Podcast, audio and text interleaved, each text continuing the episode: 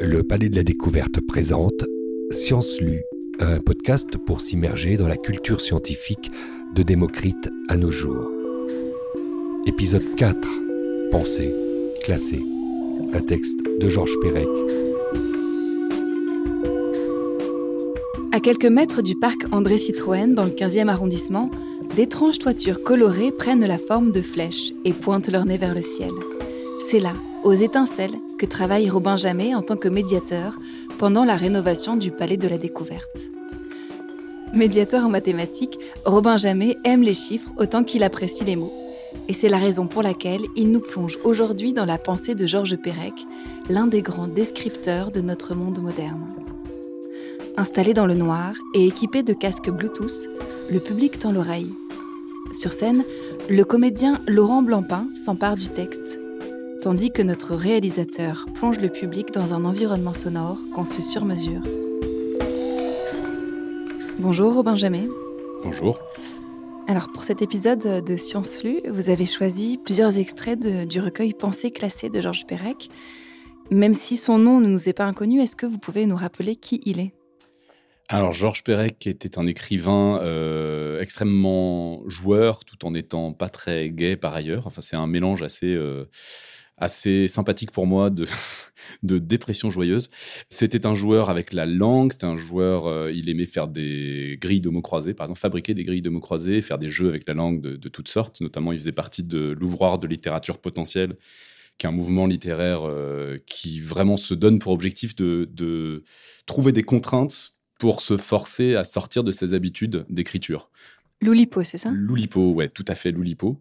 Et donc, euh, il n'a pas été dans les fondateurs, mais il a très vite rejoint le groupe. Et il est notamment, il a fait l'une des œuvres les plus connues de Loulipo euh, dans le grand public euh, qui n'est pas forcément très intéressé par tout ça, qui s'appelle La disparition, qui est un roman de plus de 300 pages sans la lettre E, ce qui est évidemment un tour de force. C'est un de ses livres que j'ai beaucoup aimé. mais en tout cas, voilà, c'est quelqu'un qui a cette dimension de jeu, qui a ce goût que moi j'associe un peu à des maths, qui est un, goût pour le jeu, pour la logique, qui est une partie des mathématiques. Il y a du jeu, il y a de la logique dans les maths. Il n'y a pas que ça, mais il y a, ça aussi. Voilà. Par ailleurs, c'est quelqu'un qui a écrit donc d'autres livres euh, beaucoup plus euh, sombres. Par exemple, Un homme qui dort, où il raconte globalement sa dépression, qui est un livre que je trouve magnifique. Euh, voilà, c'est quelqu'un que je trouve très sympathique parce que parce que joueur, parce que parlant de choses profondes, voilà, pour plein de raisons. Et comment vous l'avez découvert? Je pense que c'est parce que justement, il faisait partie de l'Oulipo et qu'en tant que matheux et amateur de littérature, l'Oulipo, c'est un truc, euh, quand on aime les maths, quand on aime la littérature, c'est assez naturel de tomber dessus. On peut aimer les maths et la littérature en même temps. Euh, c'est recommandé d'aimer plusieurs choses en même temps, oui, quand même. Je, pense que euh, les gens qui se privent de, par, par comme ça par principe euh, de d'art ou de science ou de n'importe quoi. Euh, je sais pas, faut essayer. Euh, on a tous des choses qu'on aime plus ou moins, des choses pour lesquelles on a plus ou moins de prédisposition mais je vois pas pourquoi le fait d'aimer un truc nous empêcherait d'en aimer un autre. Ce serait absurde de dire euh, moi je suis fort en musique donc je m'intéresse pas à la peinture, je comprendrais rien. Je trouve ça tout aussi absurde de dire je m'intéresse aux sciences donc je m'intéresse plus à la littérature, c'est pas pour moi, je comprendrais rien. Il y a des gens qui considèrent que c'est une excuse de dire je suis littéraire pour dire je peux ne pas comprendre les sciences, c'est même pas à peine que j'essaye, j'ai un cerveau comme ça. Euh, c'est une erreur fondamentale. Tout le monde peut s'intéresser à tout. Euh, il n'y a pas de contre-indication. Et donc, pour être tout à fait franc, les disciplines, quand j'étais encore euh, étudiant, qui m'ont toujours le plus intéressé, ça a été euh, certes les maths, mais euh, essentiellement tout ce qui n'était pas scientifique à côté. Moi, ce qui m'intéressait le plus, c'était effectivement le français, la philo, l'histoire, l'allemand, voilà, la bio. Hmm, pas la physique chimie. De mon temps, on choisissait de faire scientifique ou littéraire. J'ai toujours trouvé ça absurde. Enfin, je veux dire, on m'aurait laissé le choix, j'aurais fait un choix de mélange, quoi. Mais Pérec, c'est pas n'importe quel écrivain aussi. C'est un écrivain qui, qui essaye vraiment de euh, décrire ce qu'il voit, de décrire le monde un peu à la manière des scientifiques, non? Euh, Oui, mais ça, c'est beaucoup, beaucoup d'écrivains. Enfin, je veux dire, euh, les écrivains ont en commun je veux pas faire un parallèle trop profond, mais les écrivains ont en parallèle avec les scientifiques d'essayer de décrire le monde qui nous entoure. Je veux dire, euh, Proust euh, essaye de s'attaquer à des trucs que personne n'a réussi à décrire avant lui. Nathalie, Nathalie Sarraute, qui est une autre auteure que j'aime énormément, elle le dit elle-même. Ces personnages disent tout le temps, mais je suis fou, mais non, mais personne ne peut comprendre, etc. Et puis elle, elle se, elle se tue à la tâche pour essayer de décrire ces micro-sentiments qui passent en une dixième de seconde et qui sont très importants. Donc je pense que c'est un point commun entre beaucoup d'écrivains, pas tous, hein, euh, je veux dire, des écrivains qui ont d'autres préoccupations, mais c'est un point commun entre beaucoup d'écrivains et, des scientifiques. Après, ils s'y prennent pas du tout avec les mêmes méthodes, avec les mêmes euh, moyens.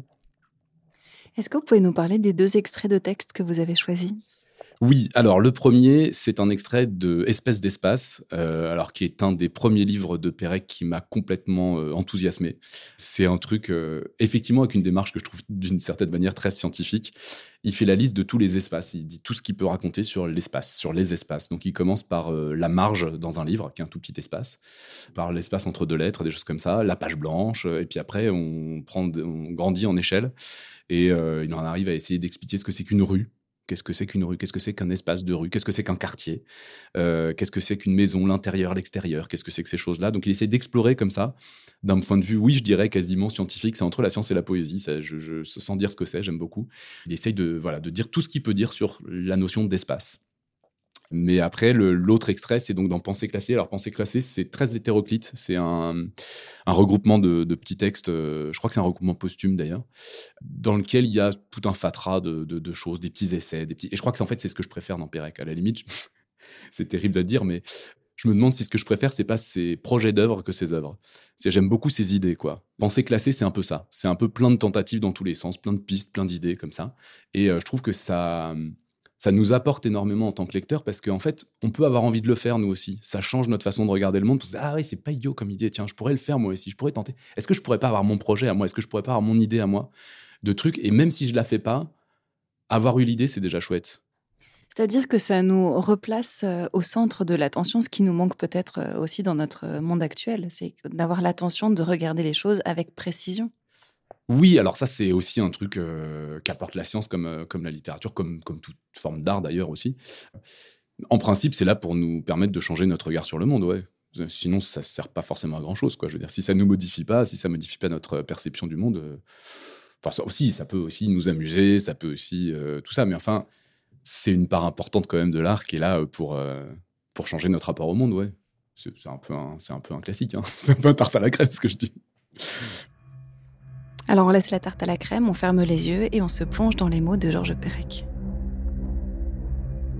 Observer la rue, de temps en temps, peut-être avec un souci un peu systématique.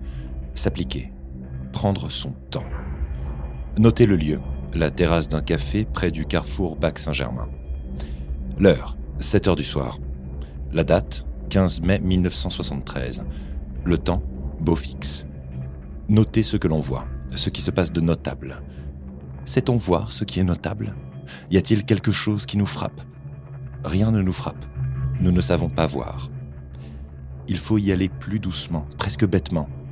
Se forcer à écrire ce qui n'a pas d'intérêt, ce qui est le plus évident, le plus commun, le plus terne. La rue. Essayez de décrire la rue. De quoi c'est fait? À quoi ça sert?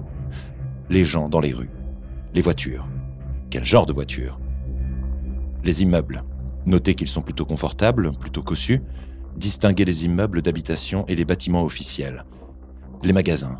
Que vend-on dans les magasins? Il n'y a pas de magasin d'alimentation. Ah, si, il y a une boulangerie. Se demander où les gens du quartier font leur marché. Les cafés. Combien y a-t-il de cafés? Un, deux, trois, quatre. Pourquoi avoir choisi celui-là? Parce qu'on le connaît, parce qu'il est au soleil, parce que c'est un tabac.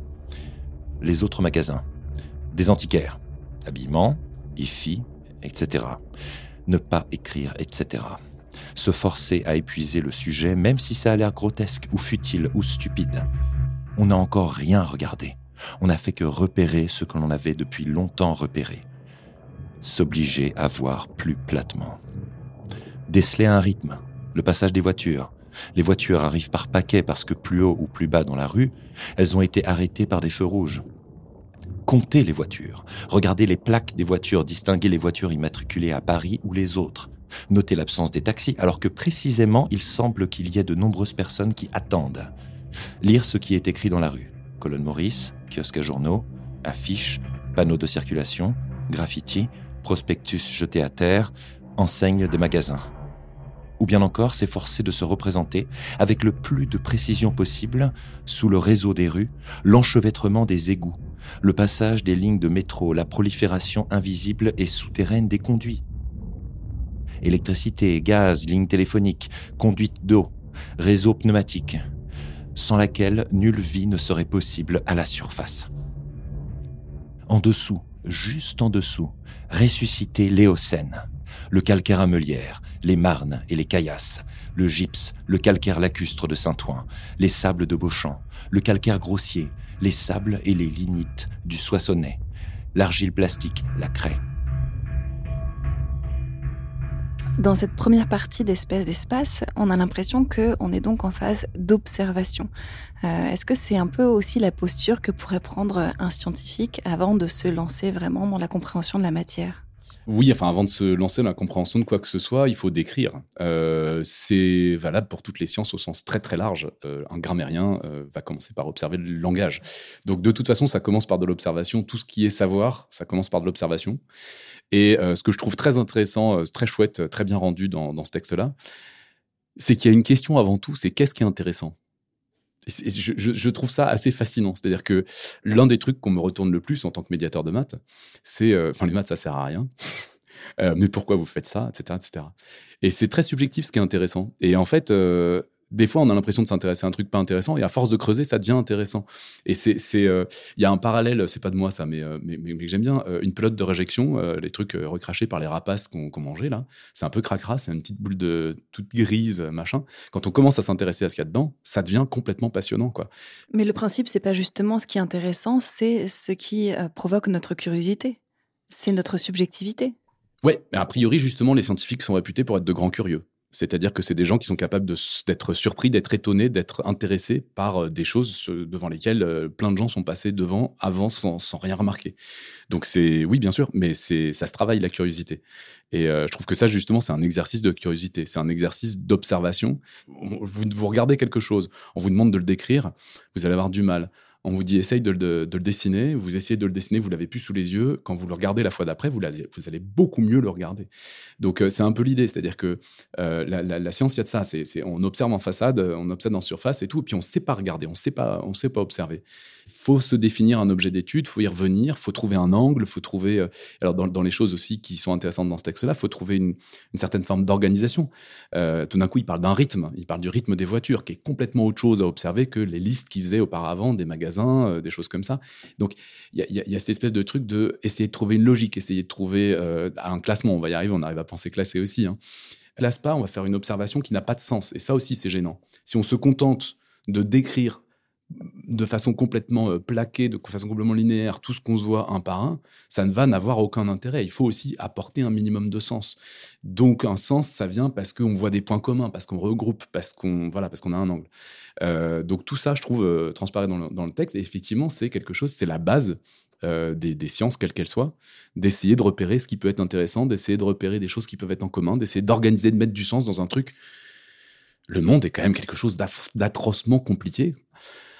En maths, et je pense que ça, il y a beaucoup de gens qui font des maths qui partagent ça, euh, c'est nous qui définissons les objets qu'on étudie. Donc on choisit les objets qui nous arrangent le plus. Alors je sais que du point de vue de l'extérieur, les maths semblent souvent très compliqués, mais si on compare deux secondes au monde, les maths, c'est vachement plus simple, parce que c'est fait pour le cerveau humain. Ça a été fait par et pour des cerveaux humains. Ça fait euh, plus de 2500 ans qu'on y est, donc c'est clair que ça atteint des niveaux de complexité assez, euh, assez élevés. Mais voilà, c'est un monde qui est quand même euh, relativement rassurant, dans lequel on a peut-être euh, plus de facilité à mettre de l'ordre, parce que c'est nous qui décidons de ce qui nous intéresse, c'est nous qui décidons de, ce qu'on choisit de, définir comme objet. Le monde autour de nous est quand même, euh, ouais, très, très, très, vaste, très compliqué, très varié. Donc, je, pense que c'est une des choses qui me, qui me touche beaucoup avec ça. C'est d'abord, voilà, qu'est-ce qui est intéressant et comment on peut mettre de l'ordre dans un truc aussi vaste. Alors justement, on va essayer d'écouter cette tentative qu'il a de classer le monde, de le simplifier. Extrait de Pensée classée.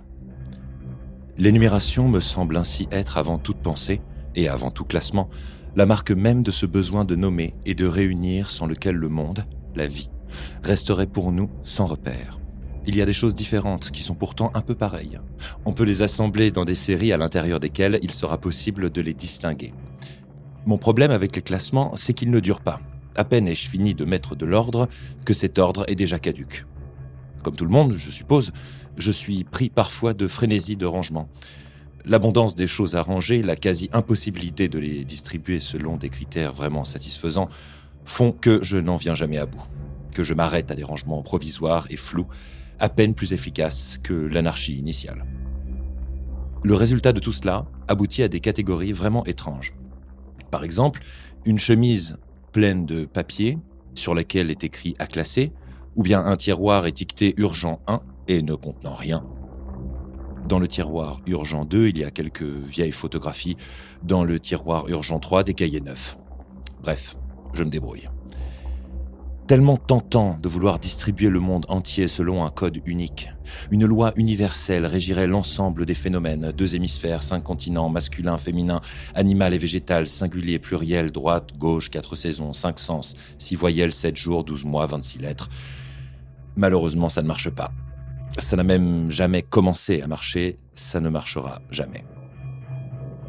N'empêche que l'on continuera encore longtemps à catégoriser tel ou tel animal, selon qu'il a un nombre impair de doigts ou des cornes creuses. Donc là, clairement, euh, dans le texte, on entend qu'il y a un échec à vouloir classer, à vouloir mettre dans des catégories. Oui, parce que le monde est trop compliqué. Par exemple, si on demande à des enfants de classer les animaux, euh, très souvent, il y a des trucs qui marchent pas du tout, du style euh, on met les animaux euh, marins et puis on met les animaux sauvages et les animaux domestiques, mais le requin, du coup, on le met dans les animaux marins ou dans les animaux sauvages. Et, ça marche pas. Donc c'est un classement qui marche pas. c'est voilà.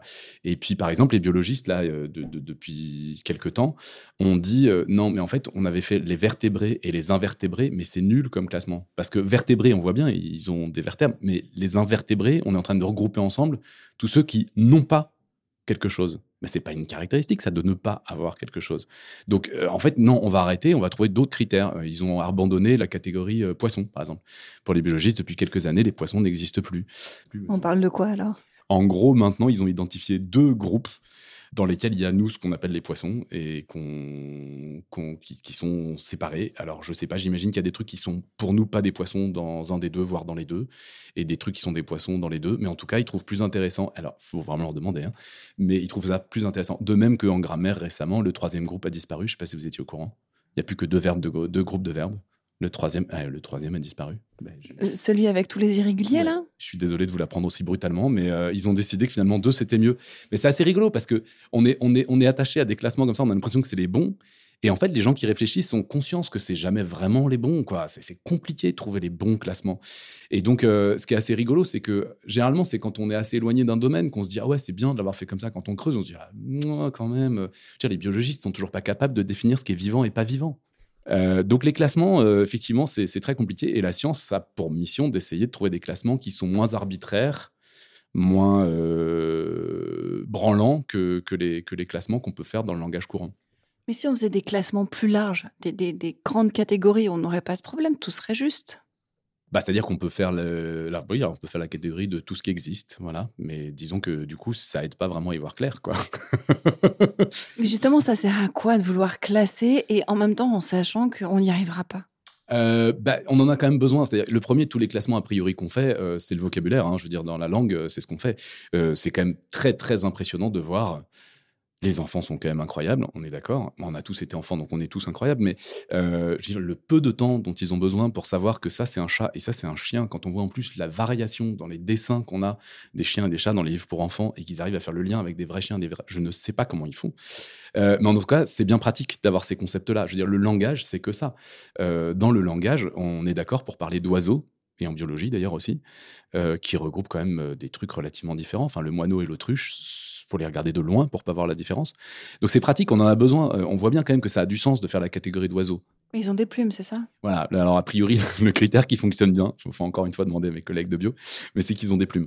Donc, euh, donc en science, on essaye d'avoir des, justement des critères objectifs. les plumes, c'est un bon exemple, c'est-à-dire que a priori, encore une fois, c'est pas mon domaine, mais tout ce qui a des plumes, c'est un oiseau, et tout ce qui est un oiseau a des plumes. Donc c'est un bon critère on a tous des intuitions, des envies, des, intuitions de trucs qui se ressemblent. Euh, et ça, en maths, alors on passe notre temps à faire ça. Il y a même une citation extrêmement célèbre de Henri Poincaré, très très grand mathématicien, euh, fin 19e, début 20e.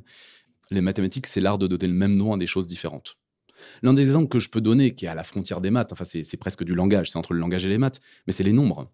Je veux dire, euh, quand on dit qu'il y a un point commun entre trois patates, trois personnes, trois cailloux, et qu'on va appeler ça trois, euh, c'est quand même des choses très très différentes, trois, personnes et trois cailloux, mais on a vu un point commun qu'on va appeler la quantité, qu'on appelle trois. Vous pouvez pas me montrer trois, vous pouvez me faire un dessin qui veut dire trois.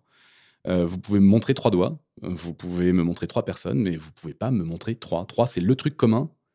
Ah, trois doigts, trois cailloux, trois. Ouais. Voilà, ça commence comme ça les maths et ça s'aggrave après quoi. Et donc la science c'est dire des généralités. Donc donc on est obligé de faire des concepts comme ça pour dire dans toute cette catégorie-là, il y a ça qui est vrai. Et sinon, on ne peut pas tenir de discours euh, un peu construit de savoir, de, connaissances sur le monde. On est obligé de passer par là. Et s'il y a quelque chose que vous retenez de ce texte, qu'est-ce que ça serait? Alors d'abord, c'est qu'il me fait beaucoup rire. Étant moi-même un, énorme angoissé du rangement, j'y trouve une excuse euh, scandaleuse, mais, mais qui me plaît bien enfin le, coup du euh, l'enveloppe urgent avec rien dedans, euh, je me reconnais tellement, mais tellement. Euh, donc ça me fait du bien, je me sens moins seul, ça me fait rire et ça me Disons que j'ai une sorte de. Je sais pourquoi j'ai fait des maths, encore une fois, parce que je trouve que les sciences, c'est s'attaquer à un truc que je trouve beaucoup trop compliqué. C'est pas raisonnable, quoi. C'est Le monde qui nous entoure est beaucoup trop compliqué. Je pense que les sciences ont comme tentative de réussir à classer, à ranger le monde je pense que ceux qui pensent qu'ils vont y arriver un jour sont un peu cinglés. Je pense qu'on ne peut pas y arriver. On peut réussir à faire de mieux en mieux, mais j'ai l'impression que par définition, c'est un pari perdu d'avance. Mais qu'on peut faire de mieux en mieux. Est-ce qu'il y a des questions dans le public? Oui, j'ai une question. Donc, en fait, dans Pensée classée, est-ce que son objectif, c'est vraiment de réussir à classer ou c'est juste pour montrer justement que c'est impossible et que c'est la logique de vouloir classer qui aide à mieux comprendre euh, ce qui nous entoure? Enfin, qu'est-ce que, qu'est-ce que vous en pensez? Non, alors Pensée classée, encore une fois, c'est un recueil de, textes. il y en a un qui s'appelle Pensée classée. Et a priori, de ce que j'ai compris, c'est une commande. On lui a demandé un truc, euh, Pensée classée.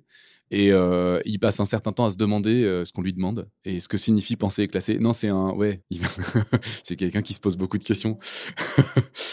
et donc, il part dans plein de directions. voilà. Et là, il, explique à quel point classé pour lui, c'est un truc, en fait, relativement vain. voilà, il tente, il tente plein de trucs dans tous les sens. C'est Pérec. Ce que j'aime bien, évidemment, c'est qu'on n'est pas tenu par le carcan de la science, euh, mais on, tente de la rigueur, mais on a le droit au grain de folie, on a le droit à la poésie, on a le droit à tout ça parce qu'on n'est pas dans la science. Donc c'est quelque chose que je trouve euh, vraiment chouette là-dessus. C'est du, sérieux, pas sérieux. C'est du, du. On essaye d'analyser, on essaye de faire des études, mais on, mais on rigole en même temps. quoi. J'aurais beaucoup, beaucoup aimé prendre une bière avec Pérec. Qu'est-ce qui permet de créer euh, chez l'homme? C'est l'ordre ou le désordre? Euh, bah, J'en sais rien. Probablement qu'il y a une grosse partie de la créativité de l'homme qui est d'essayer de mettre de l'ordre alors que justement il y a un désordre énorme. Euh, je pense que ça, c'est.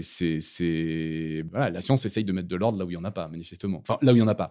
Là où elle n'est c'est très compliqué de dire là où il n'y en a pas. Je veux dire, euh, une fois qu'on a compris, par exemple, que euh, ça marche mieux de mettre le soleil au milieu, euh, on trouve un ordre qui est quand même beaucoup plus facile que ce qu'on avait avant. Donc, presque, il y avait un ordre qui préexistait, des choses comme ça.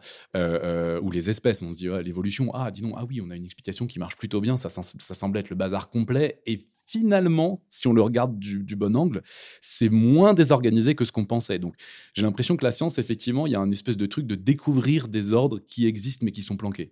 Donc on a une apparence de désordre et on essaye d'y mettre de l'ordre, de trouver les ordres qui nous permettent de décrire le truc. Euh, voilà. Après, je pense qu'il y a des gens qui essayent de mettre du désordre, d'avoir du désordre. Enfin, je veux dire, on prend les, surréalistes, euh, ils essayent de trouver du désordre. C'est très, très compliqué. on peut essayer d'avoir du, de l'aléatoire, euh, des choses comme ça, pour s'aider à avoir du désordre. C'est compliqué de fabriquer un truc très, très désordonné, désorganisé. je, là, je, je, ouais, je, je, suis bien sec là sur la question. Là, je, je, faudrait, faudrait faire une thèse sur le sujet. Là, je j'ai pas le temps. Et puis j'ai pas les compétences. Et du coup, pourtant, en tant que médiateur de mathématiques, vous préférez être, euh, enfin, maître du désordre ou maître de l'ordre? Alors, j'ai un goût certain pour le désordre. Il suffit de visiter mon bureau pour être au courant j'ai un goût pour le désordre parce que je pense que c'est la confrontation de trucs qu'on n'aurait pas rapprochés souvent qui fait avoir des idées. Donc je pense que le désordre, je, pense qu'on a, on a, on a un métier qui est relativement, sans vouloir se prendre pour des, pour des pop stars, tout ça, pour des artistes, machin. on a un métier qui est relativement créatif. Et donc je pense qu'effectivement c'est plutôt sain de laisser des des idées volées comme ça euh, dans tous les sens euh, en se disant bah, avec un peu de peau, il y a un jour, il y en a deux qui vont s'entrechoquer et, qui vont euh, et qui vont donner un truc intéressant. Mais clairement, un jour, pour être clair, pour, enfin là par exemple, pour préparer ce truc-là, bah, il a fallu que je mette mes idées en ordre. Donc il a fallu que j'écrive, il a fallu que je calme. D'une certaine manière, la, science fonctionne comme ça. Je, suis beaucoup plus à même de parler de la science. Enfin, je veux dire, euh, même si j'ai jamais fait de science moi-même, j'en parle depuis quand même un certain temps professionnellement. La littérature, j'aime énormément, mais euh, j'en ai jamais fait, quoi. Donc, euh, je me sens un peu moins légitime à en parler comme ça. Mais la science, en maths en tout cas, c'est très très clair qu'on passe par des phases de désordre absolu, qui sont les périodes où on essaye d'y aller à l'intuition, d'avoir des idées, de se dire, ouh, ça, ça a l'air de marcher et d'avancer comme ça en se disant «Mmh, je le sens bien. Et donc ça, c'est des périodes d'une certaine manière de désordre. Enfin, je, je, on, cherche les idées, on les fait voler. Il y a des textes, euh, des citations magnifiques comme ça de, mathématiciens qui expliquent qu'ils euh, ont souvent des idées, par exemple le soir en se couchant, parce que c'est le moment où toutes les, c'est pas les seuls, hein, parce que toutes les idées sont comme en suspension comme ça et qu'elles peuvent s'accrocher. Euh, mais après, faut mettre en ordre. Tout à l'heure, vous avez dit ne pas croire en la science. Mais alors pourquoi mathématicien? Il y a une question qui est vachement intéressante que j'avais entendue un jour qui a été posée à plein de scientifiques, qui était de dire est-ce que vous pensez que la science peut tout expliquer Un truc comme ça? Euh, si on me pose cette question un jour, ma réponse est définitivement non. Ça ne veut pas dire que je ne crois pas en la science, dans le sens où je ne crois pas qu'elle apporte quelque chose. C'est pas parce que ça peut pas tout expliquer que ça peut rien expliquer. Il va peut-être falloir rester raisonnable quand même. Ça fait quand même 2500 ans qu'on y est. La science la plus ancienne, si on peut appeler ça la science, les mathématiques ont un rôle vraiment très très à part dans la science hein, quand même. Euh, d'une certaine manière, c'est un parallèle qu'on peut faire aussi encore avec la littérature, je pense. Je sais pas, ça vaut ce que ça vaut les parallèles, mais euh, la littérature essaye de décrire le monde. Ouais, euh, ça serait la science qui essaye de décrire le monde. Les maths, dans, ça, dans ce sens-là, c'est soit la grammaire, soit la poésie. C'est les trucs qui travaillent sur la langue elle-même. Ouais, donc c'est un peu, c'est un peu à part. Euh, pourquoi j'y crois pas? Bah, De même que la littérature n'arrivera jamais à rendre exactement ce qui se passe, de même qu'un discours ne rendra jamais exactement ce qu'on pense. c'est trop compliqué. J'en reviens toujours là. Donc, euh, euh, oui, dans ce sens-là, je pense que essayer de tout décrire, je veux dire, si on veut tout décrire, bah, il faut prendre tout. C'est le parallèle, le, truc très classique de la carte et, du territoire. La carte ne représentera jamais exactement le territoire, sinon il faut qu'elle fasse exactement la taille du territoire et on n'a rien gagné. Et du coup, en plus, on est obligé quoi, de réduire si on veut avoir de l'information, si on veut y comprendre quelque chose, on est obligé de réduire. Si on décrit tout, on en revient à ce que je disais tout à l'heure, si on est capable de faire la distinction entre, entre deux pommes, entre deux cailloux, entre deux machins, et qu'on n'est jamais capable de dire c'est la même chose, ben on fait rien, on, on, donne pas de sens, on, on simplifie pas, on comprend rien. Et donc, euh, voilà, on est obligé de concentrer. Alors après, c'est de la philo, c'est des trucs qui me dépassent complètement. Il y a sûrement des gens qui ont des choses beaucoup plus intéressantes et, pertinentes que moi à dire. C'est juste que profondément, mon intuition profonde à moi, euh, et probablement le truc qui a fait d'ailleurs que j'ai eu beaucoup de mal avec la physique-chimie, euh, c'est que euh, on essayait de me faire croire que le monde fonctionnait comme ça. Non, c'est la meilleure description qu'on en a. C'est pas exactement la même chose. Merci Robin Jamais. Ben de rien. Merci au public.